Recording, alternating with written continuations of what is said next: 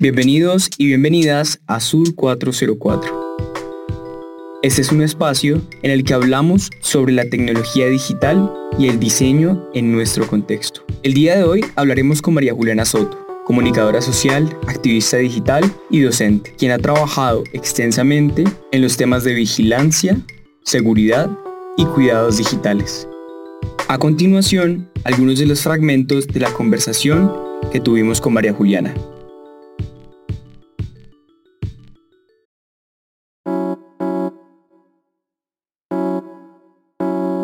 La emisión de hoy tenemos el gusto de tener a María Juliana Soto. Bienvenida María Juliana, ¿cómo estás? Hola Carlos y todo el equipo de Sur 404. Nos alegra mucho tenerte hoy en esta emisión de Sur 404 compartiendo tus conocimientos y experiencias en esta intersección entre la comunicación social y digital y los derechos humanos. Tema del cual sabemos que has trabajado tanto por fuera de la academia en espacios como Noise Radio y la Fundación Carisma y ahora en específico pues desde la docencia en la Universidad de ICESI y por esto digamos esperamos que esta conversación nos permita dar luces sobre cómo hablar de un aspecto muy importante de la tecnología digital en nuestros tiempos, dándonos pistas sobre cómo se manifiesta sobre todo en nuestros contextos. De manera que los temas que nos reúnen el día de hoy son clave, la vigilancia, el cuidado y la violencia de género en línea. Cuéntanos, María Juliana, ¿por qué hablar de estos temas y por qué hablar de estos temas en conjunto? ¿Cómo han guiado tu trabajo reciente y por qué es necesario hablar en clave de estos temas cuando nos referimos a tecnologías digitales? Bueno, pues yo creo que lo más importante ahí es reconocer que eh, nuestros problemas sociales se insertan en el ecosistema digital y en esa medida hacen parte de una misma trama es decir, los problemas que tenemos en la vida por fuera de Internet, en la vida offline, pues también se empiezan a, intensificar, de hecho, en los entornos digitales. Y por eso me parece importante que si vamos a hablar, por ejemplo, de violencia de género, pues no desconozcamos que en Internet también eh, se ejercen una cantidad de violencias eh, de género que tienen que ver con, pues, con las dinámicas propias del mundo digital. Entonces, por eso creo que es importante hacer ese reconocimiento del ecosistema como un todo, en donde nuestras interacciones personales, sociales, con el Estado, con las corporaciones, pues entra y sale de, entran y salen de Internet y en esa medida es importante poder tratar de analizarlas eh, en conjunto y hacer conexiones entre ellas porque definitivamente están, están amarradas unas a las, las unas a las otras. Pues la realidad que, vivimos a través de nuestra, de nuestra vida digital que es que estamos eh, utilizando una cantidad de plataformas, de servicios, de aplicaciones y herramientas que son muy útiles para nuestra vida, que son muy importantes ya y sobre todo la pandemia evidenció esa, ese rol que cumplen para conectarnos, para garantizar que podamos acceder a derechos fundamentales como la educación, por ejemplo,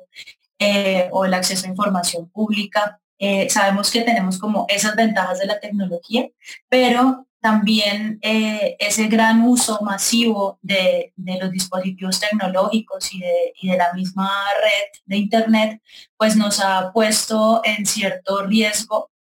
y ha puesto en, tela, en, peligro nuestra privacidad, ha puesto en peligro nuestro derecho a la privacidad, que es un derecho fundamental, es un derecho muy importante para la, para la vida en democracia y por eso es que eh, cuando hablamos de tecnología es importante mirar qué en esa tecnología eh, nos está amenazando o está amenazando los derechos eh, fundamentales. Y en este caso, pues la vigilancia masiva de las comunicaciones, que es algo que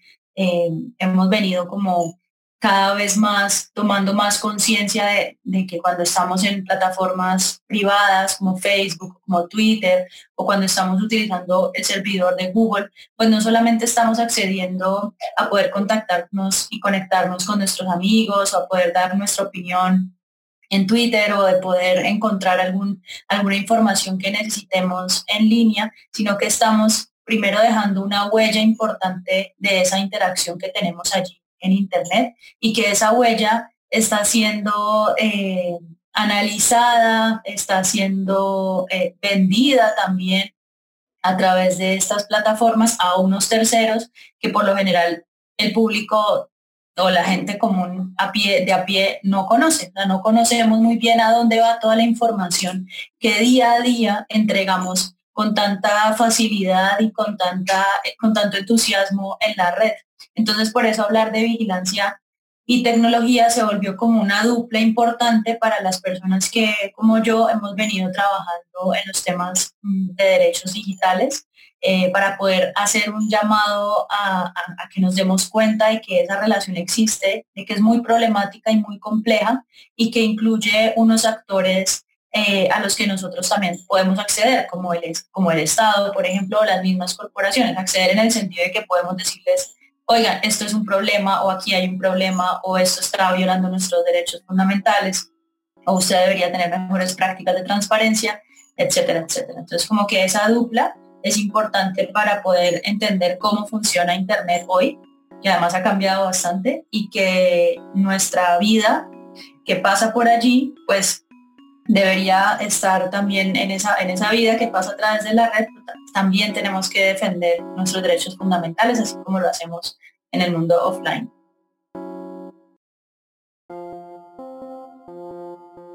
La tecnología ha traído unas nuevas preocupaciones a la sociedad, aparte pues de todo lo que ha ayudado y todas las cosas buenas que ha traído. Y normalmente cuando hablamos de control y vigilancia, digamos que la manera más clásica siempre se ha hablado de la idea de un gran hermano o esta idea del panóptico Foucaultiano donde hay una especie de torre central o un ojo que todo lo ve. Y si bien estas metáforas son relevantes, son metáforas que pues desde las ciencias sociales y la literatura se han pensado eh, en otras latitudes y también en otros momentos de la historia. ¿Cómo podemos pensarlas más contemporáneamente y sobre todo bajo nuestro contexto cuando hablamos de vigilancia? Yo creo que es, así como tú dices, las metáforas eh, son, muy importantes, son muy relevantes, porque además nos han permitido encontrarnos eh, como humanidad en ciertos problemas, ¿no? Como que son un punto de, de reunión o de, entendimiento. Pero yo creo que el problema con esas metáforas tiene que ver con que lo que intentan señalar, los problemas que intentan señalar, eh, se empiezan a, de, alguna manera a intentarse a, intentar ser solucionados pues a través de los contextos en donde se han producido estas metáforas. Es decir, si la metáfora eh, del gran hermano y del panóptico pues viene de, estas, de estos contextos de norte global, pues las soluciones también a estos problemas pues también, o las posibles soluciones también han venido de, estos lugares. Y ahí nosotros estamos por fuera de la discusión. Entonces yo aquí haciendo una, una pequeña como reflexión sobre esto, pensaba que si, si nos ponemos a ver qué posibles soluciones encontraron cuando las ciencias sociales eh, identificaron el panóptico, identificaron el gran hermano, identificaron este ojo vigilante, pues empezó, yo creo que allí a reaccionar el capitalismo de plataformas y entonces si ya teníamos miedo de ser vigilados por el Estado, pues qué mejor que tener control a través de las empresas privadas y hacerle, entre comillas, contrapeso a este control estatal. Y yo no sé qué hubiera pasado si eso lo hubiéramos podido decir nosotros desde el sur global. Tal, vez la solución hubiera sido la misma. Tal vez hubiéramos encontrado alguna otra forma de entender cuando no solamente nos vigila el Estado, sino también nos vigilan las, las corporaciones. Entonces creo que es importante contextualizar o encontrar metáforas en nuestros propios contextos para también poder proyectar eh, alguna solución real a nuestra, a nuestra, a nuestra realidad. No, ah, alguna solución que sea más acorde a nuestra realidad, a nuestro contexto, a, la forma en la que nuestra gente se comunica, se expresa. Y por eso creo que cuando, cuando hablamos de metáforas, pues la, lo que a mí me parece más interesante es pensar en, la cultura popular, ¿no? En la cultura de, de, la, de las masas, la cultura que más gente consume y produce a la vez. Y por eso creo que allí, en la cultura popular, en la música, en, la televisión, en los productos de los medios masivos, hay una oportunidad interesante de encontrar metáforas que nos permitan abordar estos temas de, derechos digitales. En este caso, pues creo que es una, una, una manera muy interesante de poder conectar temas que parecen muy alejados de la vida cotidiana de las personas con eh, productos que están inmersos en la vida cotidiana de las personas. Entonces creo que allí de pronto en esa intersección o en ese diálogo uno puede empezar a, escuchar también la opinión de la gente de acá, de este lado del mundo, ¿no? ¿Qué piensan de la seguridad? ¿Qué piensan de la vigilancia? Eh, si, por ejemplo, tiene más sentido, en vez de poner una cámara en una cuadra peligrosa eh, de un barrio, pues de pronto tiene más sentido hacer actividades con la comunidad y sacar un puesto de empanadas por la noche, no sé, como que puede ser distinto habitar esa cuadra si hay gente, si hay comida, si hay niños, que simplemente poner una cámara. Y eso creo que es lo que podría uno empezar a, escuchar cuando le comenta a la gente, cuando le da, le da la oportunidad a la gente entender estos problemas o de que los, eh, los analice, reflexione sobre ellos a través de metáforas más más contextualizadas que si llegas a otra vez como con tu discurso del gran hermano. María Juliana, contextualizar, como nos dices, estos fenómenos ligados a la tecnología digital es supremamente necesario. Es cuando creamos espacios, proyectos a través de los cuales podemos hacer públicas estas ideas.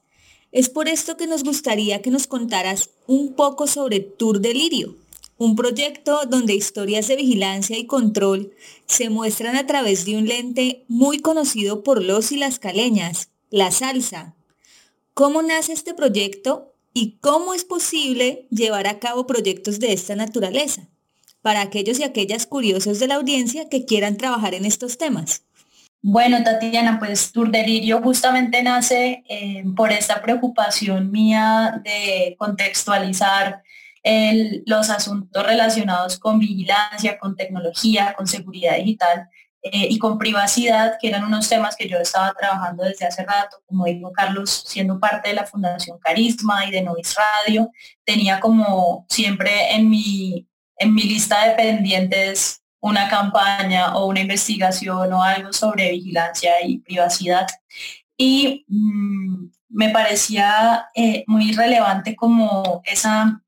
una respuesta que me daba la gente normalmente cuando hablaba de esto en mi círculo familiar o con mis amigas y era, ya no hay nada que hacer. Ya esto, ya Google lo sabe todo, Facebook lo sabe todo, el Estado lo sabe todo y yo ya prefiero que me cuiden a, que, no sé, que haya un ataque terrorista o cualquier respuesta de este tipo. Prefiero que me vigilen a que a tener como como si no hubiera otra opción, mejor dicho. Y eso me frustraba mucho, como comunicadora me frustraba bastante no poder hacer un, ejercicio, una campaña, alguna, algún producto comunicativo que le dijera a la gente que tal vez sí teníamos que repensar esa respuesta que dábamos cada vez que nos hablaban de privacidad en Internet. Y con una amiga empecé una vez un ejercicio de muy chistoso, pues de hacer una playlist, pensando en una playlist que nos podía dedicar la NSA, la Agencia de Seguridad de Estados Unidos, eh, porque estábamos como en ese contexto de, las, de, todo el tema de Edward Snowden y entonces empezamos a,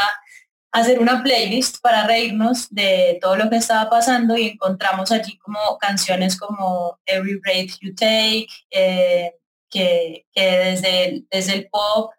eh, hablan de, de, la vigilancia. Entonces decíamos, esta canción parece que no la hubiera dedicado Google o que no la hubiera dedicado la NSA. Entonces, en, esa, en ese momento,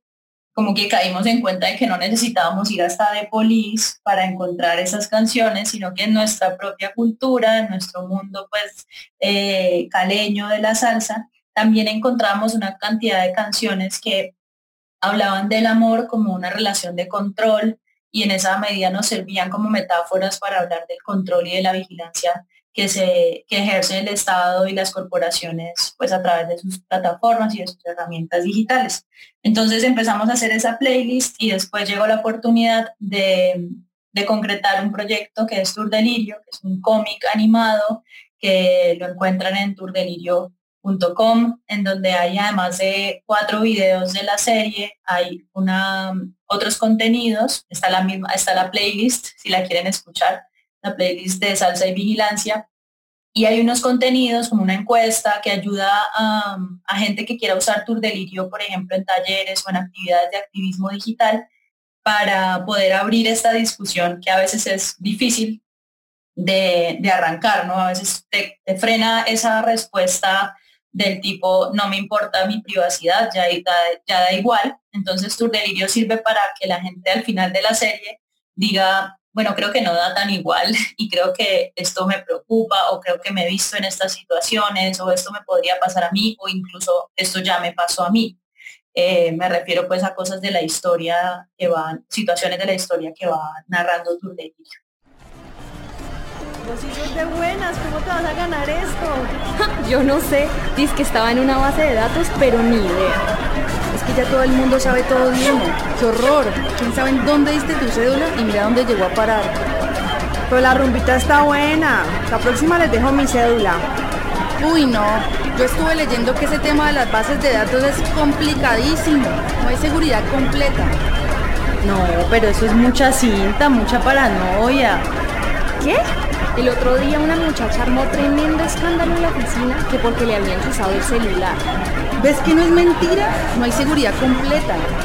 Pero esto es gel. El cuento es que el novio le regaló un celular usado. Sí, el tipo podía prender la cámara y espiarle. Uy, no, eso sí pasa aquí. Yo creía que era pura televisión, puro Black Mirror. Eso les pasa por meterse con loco. Obvio que pasa, y no es culpa de ellas. La gente a cada rato contrata espías para seguir a las parejas. Ahora con tanta facilidad, ¿no van a usar la tecnología? Bueno, y pues como pudieron escuchar, Tour Delirio está hecho en Cali, está hecho en caleño. Eh, mi, mi, intención era recoger historias de mis amigas o historias que yo había leído en la prensa, en internet, de mm, situaciones que involucraban la vigilancia y por lo general estaban relacionadas, cuando estaban relacionadas con mujeres, estaban relacionadas con violencia de género, ¿no? Con este control que muchas veces las parejas ejercen eh, en nosotras, eh, revisando nuestros dispositivos, haciéndonos creer, y sobre todo a las, a las más chicas, a las adolescentes, que, es de hecho como el público joven, es el, público al que va dirigido tu delirio, eh, haciéndole creer a las adolescentes que entregar su contraseña es una especie de prueba de amor y de fidelidad y de confianza, entonces comparten contraseñas, los dispositivos no tienen ningún tipo de, de, contraseña de entrada, porque supuestamente pues eso está allí como siendo parte de los acuerdos de las relaciones amorosas. Y resulta que todo eso pues termina siendo una violación a la privacidad de las mujeres y en muchos casos termina teniendo unas consecuencias pues mucho más graves porque si hay ese control con la tecnología, seguramente hay ese control con las salidas, con los amigos, con a quién miras, a quién, a dónde vas, etcétera, etcétera. Entonces, eh, Delirio pues como que me permitió unir esos dos mundos que me interesaban, el de la vigilancia eh, de las corporaciones y del Estado, pero también relacionarlo con la vigilancia que está presente en nuestra vida cotidiana y que muchas veces puede ser, eh, puede estar involucrada allí una relación amorosa de control. Eh, la sociedad latinoamericana es una sociedad supremamente machista, eh, patriarcal, en donde pues esta, esta posibilidad de que las mujeres tengan una vida pública en Internet y que puedan tener perfiles y puedan tener cierta libertad allí en la red, pues no le gusta eso mucho al patriarcado. Entonces, por eso hay muchísima violencia de género en línea también y me parecía que Tour Delirio como que dejaba ver en un pequeño viaje por, por una ciudad delirante, dejaba ver esas, esa serie de problemas allí que están en el mundo offline, como decía al principio, pero eh, se trasladan y muchas veces se amplifican y se complejizan en el mundo digital. Y Tour Delirio pues fue posible gracias a, un equipo de, trabajo con el que yo pues estoy aquí en Cali, que es Cuántica Studio, unos colegas que son diseñadores, ilustradores, y con ellos imaginamos y junto a, Miguel Tejada, que es un profesor de la Universidad del Valle, hicimos el guion, hicimos las, bueno, ellos hicieron, yo hice el guion con Miguel y Cuántica hizo las ilustraciones y, y las animaciones y pudimos sacar adelante el Tour Delirio gracias a una beca de la Fundación Mozilla. Mozilla es la gente que hace, uno de sus productos es el famoso navegador Firefox, que seguramente ustedes lo conocen.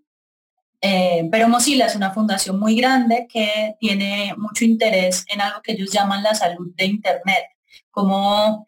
eh, Internet es como ese ecosistema en donde tenemos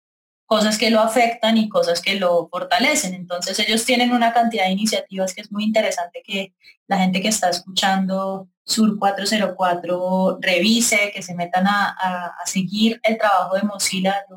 creo que además de, pues, de estar como muy agradecida por esa beca, eh, he estado cerca del trabajo de Mozilla por, por distintos proyectos y, creo que hacen un trabajo muy importante para mantener Internet como un espacio libre, abierto, colaborativo, en lo que se puede ya en medio de este capitalismo de plataformas en el que estamos. Pero fue gracias a esa beca de Mozilla eh, que pudimos hacer tu delirio hace un par de años y ahora vamos a hacer una segunda etapa eh, gracias a una beca de otra organización que se llama Internews y con ellos vamos a, a trabajar en, en el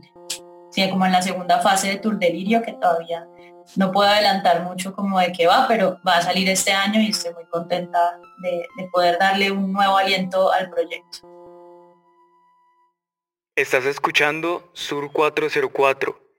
un espacio para poner la tecnología y el diseño en contexto.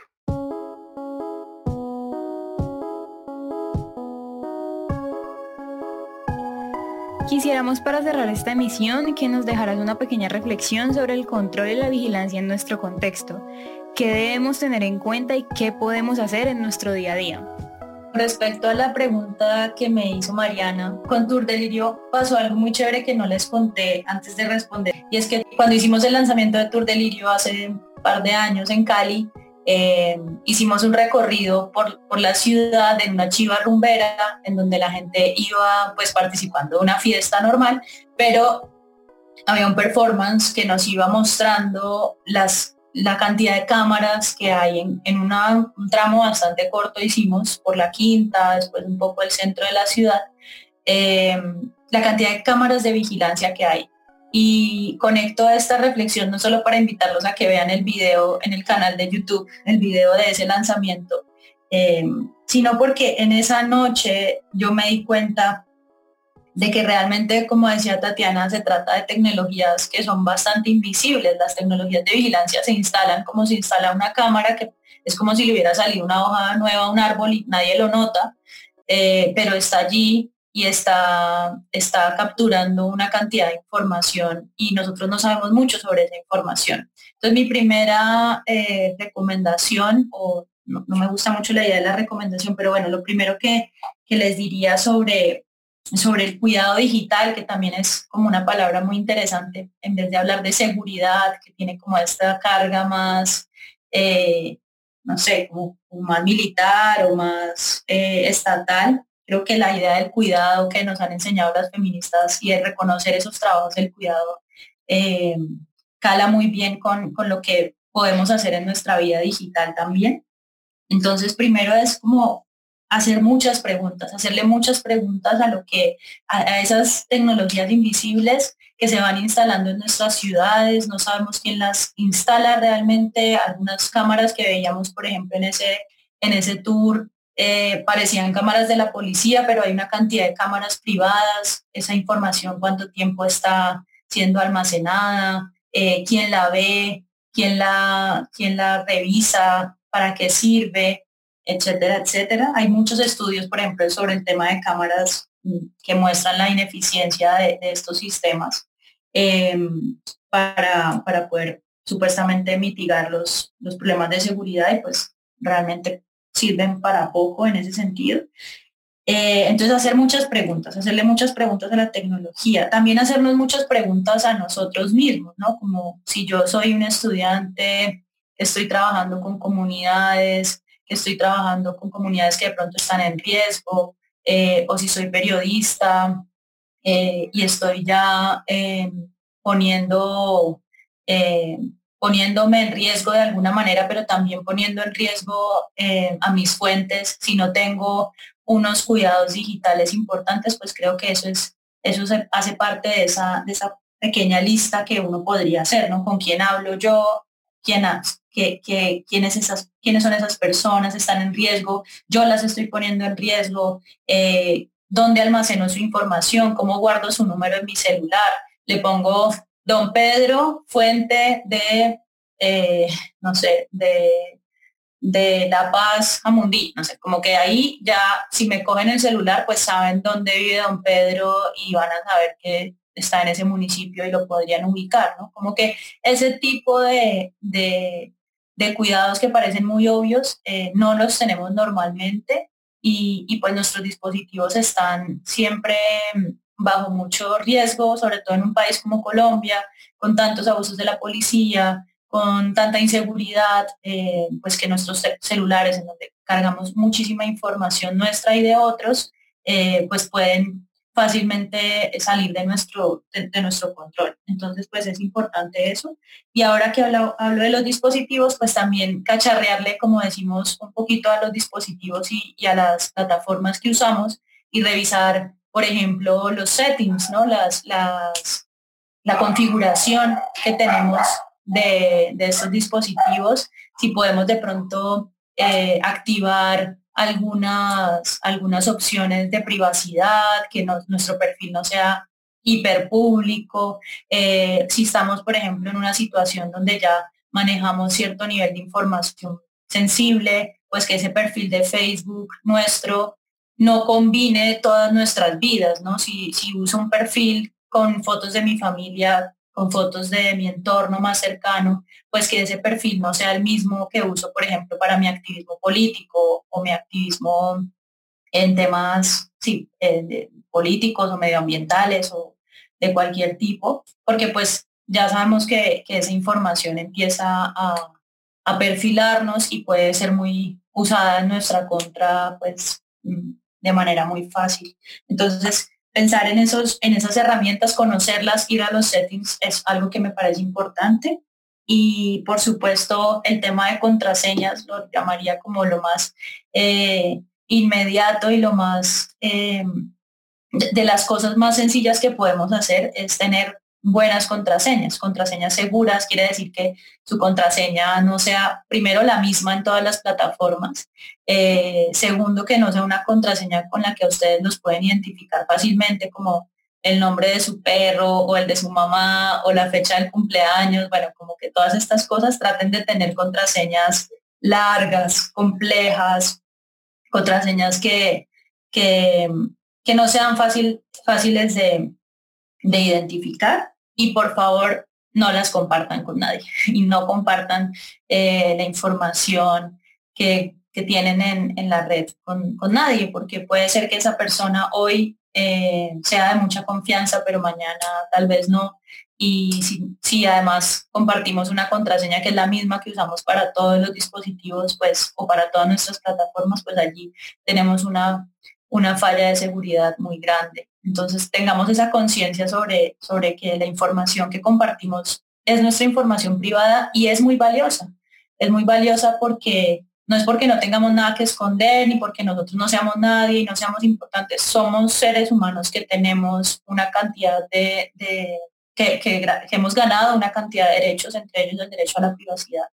Y tenemos que ser muy conscientes de, de valorar ese derecho de cuidarlo y de valorar nuestra vida privada, que es nuestra vida. Y no, importa que no seamos el presidente ni, ni la protagonista de la novela ni la persona pues más ni el periodista más importante del, país pues nuestra vida privada es nuestra vida privada. Yo les aseguro que ninguno de ustedes me compartiría la contraseña de su cuenta de red social favorita porque algo hay allí que no necesariamente queremos seguramente compartir con todo el mundo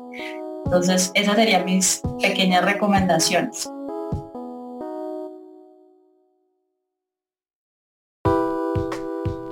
Muchísimas gracias María Juliana por acompañarnos el día de hoy en esta misión de Sur 404. Para nosotros fue un placer hablar contigo sobre un tema y un proyecto tan relevante para nuestro día a día contemporáneo, lleno de tecnologías medio invisibles con las que interactuamos todos los días. También queremos darle un especial agradecimiento a Paula Rodríguez y a Santiago Quintero, quienes son los que permiten que este programa salga al aire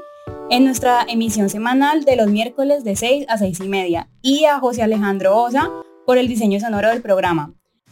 A continuación, palabras rasgadas. Esperamos que tengan un feliz resto de día.